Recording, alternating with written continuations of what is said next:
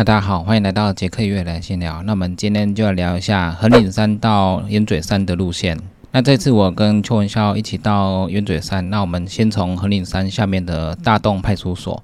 我们从大洞派出所上去有一个交叉路，那那边有一个登山口。这边的登山口我以前没去过。那到了那边之后，我才发现从这里登山的人是蛮多的。我之前自己去烟嘴山的时候，我是到隧道口的横岭山步道。那从横岭山步道走没多久，就会到上横岭山的山径路段。那山径路段上零点六 K 就会到横岭山。我那一次去是到横岭山之后，我再走隧道上面的山径，然后一直接到鸢嘴山。那到鸢嘴山那边，那一次我就再继续往前到烧来山。到烧来山之后，我就继续前进下山到大雪山的园区。我本来是要跑柏油路回到原来的横岭山步道口，但是因为大门关起来，所以我只好原路再走回来。所以就是等于我那一次是原路折返这样子，所以那一次花了蛮长的时间。那这一次文校带我去的登山口是在大东派出所上面没多久的地方。从这边登山口先跑一小段柏油路之后，就会到山径的路口。那到山径之后，先经过竹林路段，经过竹林路段之后，开始缓缓的自自上坡。过自治上坡之后，开始接到山径上坡，那这时候坡度就会越来越陡，然后后面就是接一些阶梯步道。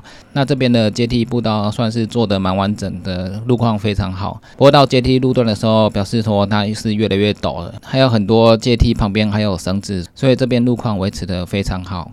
到陡上之后，会有一些休息的地方。那休息的地方椅子上都有人躺在那边睡觉，我觉得可能就是因为海拔它蛮高的，所以。很多人走一走之后，在那边休息，其实是蛮凉快的。尤其现在夏天那么热，很多人都会上大雪山那边，在路边休息，然后乘凉。山近的地方一样会有很多人在那边休息，因为山上的温度真的蛮低的。所以我们从登山口上去之后，虽然说是很陡，但是温度是。比较凉爽的，在炎热的夏天跑步本来就是体温会越来越高，然后跑步也跑不久，所以到高山去做一些跑步的训练是还不错的。但是因为这一段山径非常陡，所以在往上跑的时候也是蛮累的。山径很陡的时候，你还要持续的跑步的话，虽然跑不快，但是你要维持你的节奏。那你不要一下子冲太快，冲太快很容易爆掉，爆掉之后你根本就没有力气再往前跑。在这种陡上要上坡的时候，就是维持自己节奏，那就是最快的节奏。因为如果你是硬拉速度的话，可能跑没有多久你就没力了。所以这种陡上要维持节奏是蛮重要的。到三 K 的时候就会接到横岭山的步道，横岭山的步道是蛮平坦的，一般大家都会在隧道口的横岭山步道开始践行，然后从平坦的林道一直走走到后面，然后再回去，或者是有的人会去捡一下横岭山的三角点。平常大概践行的大概都是这样走，或者是从下面的登山口陡上走到横岭山践行步道，那从步道那边走出来，然后再沿着柏油路走回到登山口。这那这次我们跑到三 K 之后，开始走和岭山健行步道。这段可跑性很高，后来我们就沿着林道一直跑到步道口。这边有两个选择，一个是你可以上横岭山的三角点，直接爬上去之后，越过隧道之后，直接接到烟嘴山。后来我们是选择直接跑山洞过去。那山洞过去，很多人就会在对面那边停车，那边路边停车，很多人都是去避暑乘凉的。那这边到烟嘴山有两个登山口，一个是在转弯处有一个阶梯步道可以直接上去，另外一个是再往前进一点，这边也可以上到烟嘴山。不过上去之后要往回走鸢嘴山。那我们这次的选择就是过隧道之后，直接从隧道上面的山径陡上，直接上到林线的部分。这一段到林线的部分是非常的陡。这一段林线走一走，就会先接到上鸢嘴山的第一个登山口。那上来都会接在一起。我们沿着山径往前，会接到一些比较陡升的。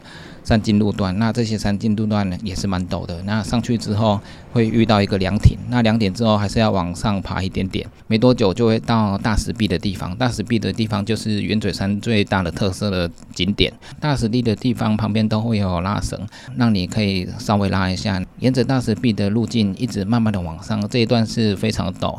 那后来到一个阶梯地方，几乎都是九十度往上。这一段的九十度算是这边蛮有特色的一个地点。那从这边大概九十度上去之后，再沿着也是大概快九十度的岩壁一直往上，一直抖上之后，我们再慢慢的爬上去。走大石壁的上面的时候，如果你天气好的话，你可以看到山下的风景非常的壮观，非常的漂亮。天气不好的话，你可能上山就会遇到白墙。我们沿着大石壁继续往上爬，没多久就会到达鸢嘴山的三角点。那三角点算是还蛮宽阔的。三角点附近的大石壁是大家都会去拍照的完美景点。那边天气好的时候，站在上面拍山下的整个风景是非常漂亮的。所以那边算是一个非常热门的景点。大部分的人到鸢嘴山的时候都会休息一下，拍个照片。那在鸢嘴山的山顶休息一下之后，继续往前。那沿着林线继续往前，也是上上下下的大岩壁。这边的话，在假日的时候是非常难走的，除了它的陡上陡下非常困难之外，如果你在假日的时候上山的人是非常多的，所以你要等前面的人下去之后，你才有可能下去。而且这边的路线就是只有单向道，所以要超车是很困难的。不管你要顺着过去，或者是逆走回去。会车都会非常困难。那平日的话，人可能比较少一点，比较好爬。这边岩壁也是不好走，那走的时候都要特别的小心注意。后来我们沿着岩壁林线上上下下之后，接到山径的路段的时候，那边的路就比较好走。那山径路段也是。一路的上上下下，然后再陡下之后，没多久就会接到一个交叉路口。那这个交叉路口下去就是上鸢嘴山的第二个登山路口。刚刚有说过，上鸢嘴山如果从第二个上来的话，你要逆着回去才会到鸢嘴山。因为我们下午才开始出发，所以到第二个路口的时候已经下午三点多了。从第二个路口下来之后，我们就沿着柏油路，没多久就会。到隧道口，然后跑过隧道之后，开始进入横岭山的践行步道。回来城的时候，我们从横岭山步道比较平坦的地方，那就快速的跑回。比较陡下的地方，那到陡下的地方还有三 K 的陡下。这边的三 K 陡上的时候，它三 K 爬升就七百了，所以它是非常陡的。下山因为太陡，所以跑的时候也要小心，也不见得会快多少。虽然它的路况还是不错，但是有很陡的地方，有时候可能会比较潮湿一点，所以下坡的时候也是要非常的注意安全。那后来下山之后，我们就回到原来的登山口，所以这一段上烟嘴山的路段，我们。去程从比较陡的三 K，然后再加上横岭山的平坦步道三 K，大概六 K 左右，然后后来从隧道上去临线的地方，那到再到烟嘴山大概两 K 到三 K。那回程的时候大概两 K 到三 K，那这样加起来的话，大概我们来回大概也是十六 K 到十八 K。因为一开始的爬升三 K 就爬七百，所以那边陡度很陡，所以那边会比较累一点。上了三 K 陡升之后，那横岭山步道会比较平缓一点。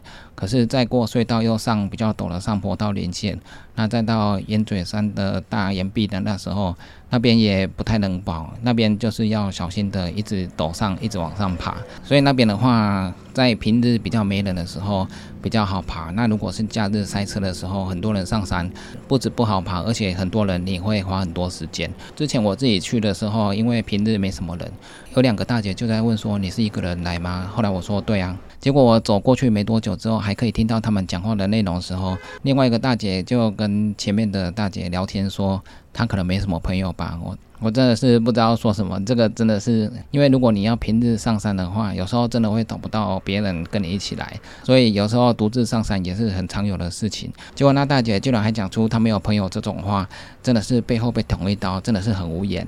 我真的不知道该说什么。那今天跟大家讲的这个路线的话，它平常就是很热门的路线，不过因为这次我没有从。大东派出所后面的登山口上去过，所以我这次去我才发现前面的山 K 真的是非常的陡，但是它路况非常好。如果在山前面的山 K 要全程用跑上去的话，真的是蛮不容易的。不过那一段真的是非常的不错。到圆嘴山的时候就要看你的运气，如果没什么人的话，可能会比较好爬一点。那如果假日很多人的话，那真的是很难走。如果你要原路折返过圆嘴山之后陡下大岩壁那个楼梯也是快九十度，也是不是很好下。一般大家爬都是。是过隧道之后上登山口，直接上圆嘴山，然后再到烧来山。到烧来山的时候，它也是山径林线蛮多的。那快到烧来山的时候，也有个景观台。到那边之后，你沿着之字下坡，那边的之字下坡很好跑，沿着之字下坡下来，就会刚好到大雪山森林园区。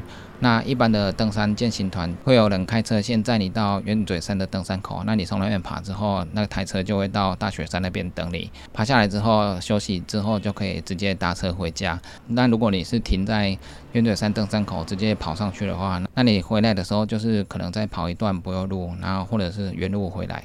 那这两个方法都可以。大雪山森林园区再往上的话，会到鞍马山的。步道口。鞍马山的步道口再往上会到鞍马山的三角点，这边的路线也是很热门的。夏天除了去合欢山。南湖大山这些高海拔的地区之外，那古关这边还有大雪山的一些步道也是蛮不错的，都是非常热门的景点，也都是在炎热夏天非常消暑的地方。